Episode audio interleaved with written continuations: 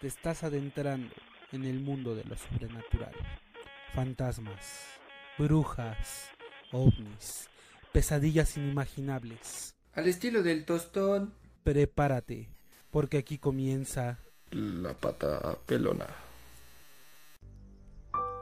Hace algunos años, un matrimonio de Gringolandia decidió tomarse una noche pues para matar eso a puñaladas, o como se dice vulgarmente, para ir a echar pasión. Decidieron salir a cenar a la ciudad. Al ser padres de dos chiquitos y no querer pasar, pero sustos, banda. Ellos llamaron a su niñera de confianza, a la que le vamos a llamar la Brittany.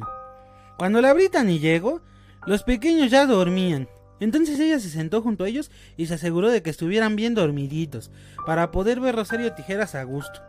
Pero nada más no pudo verla en la recámara porque los papás ya habían terminado la secundaria y bloquearon esos canales en la televisión de sus pequeñuelos. O sea, pues los padres no querían que los niños vieran cosas indebidas en la televisión, mi gente. Entonces la Brittany le llamó a los papás y les preguntó que si podía ver la televisión en el dormitorio de ellos. Obviamente los papás se lo permitieron, pero la niña tenía una última petición, mi gente.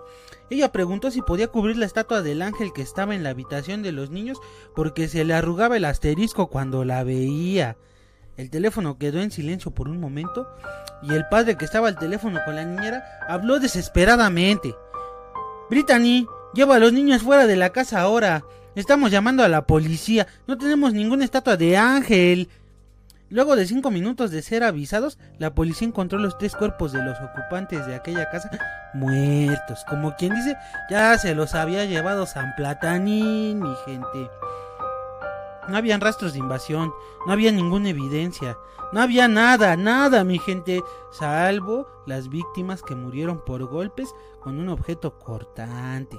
El caso nunca fue resuelto y se convirtió en una leyenda urbana.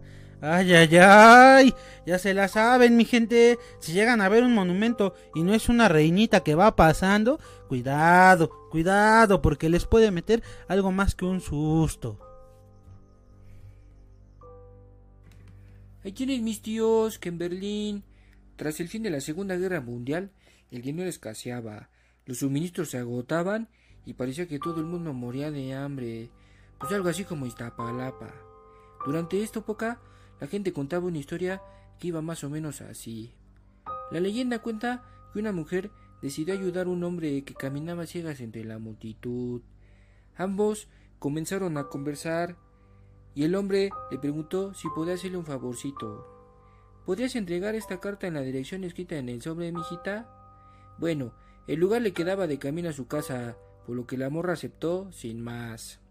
La chica comenzó su camino para entregar el mensaje cuando notó algo en la dirección, un número que no podía distinguir. No sabía si se trataba de un 4 o un 9. Se volvió de nuevo hacia el hombre ciego y se dio cuenta de que había prendido una oída. La gente, entre la gente sin sus gafas oscuras ni su bastón, como si estuviera oyendo. Por lo que la mora dijo, esas mamadas no van con la onda. Y pues que manda la chingada a la dirección y se va directito al MP. La policía, que ya tenía varias sospechas por situaciones ocurridas cerca de la dirección, decidió visitar el domicilio y pelas pito. Lo que se encontraron fue aterrador, mi gente. Encontraron a tres carniceros cortando carne humana, vendiendo a la gente necesitada a un precio bastante bajo. Promociones de llévese su carne de hamburguesa y le regalamos el tocino.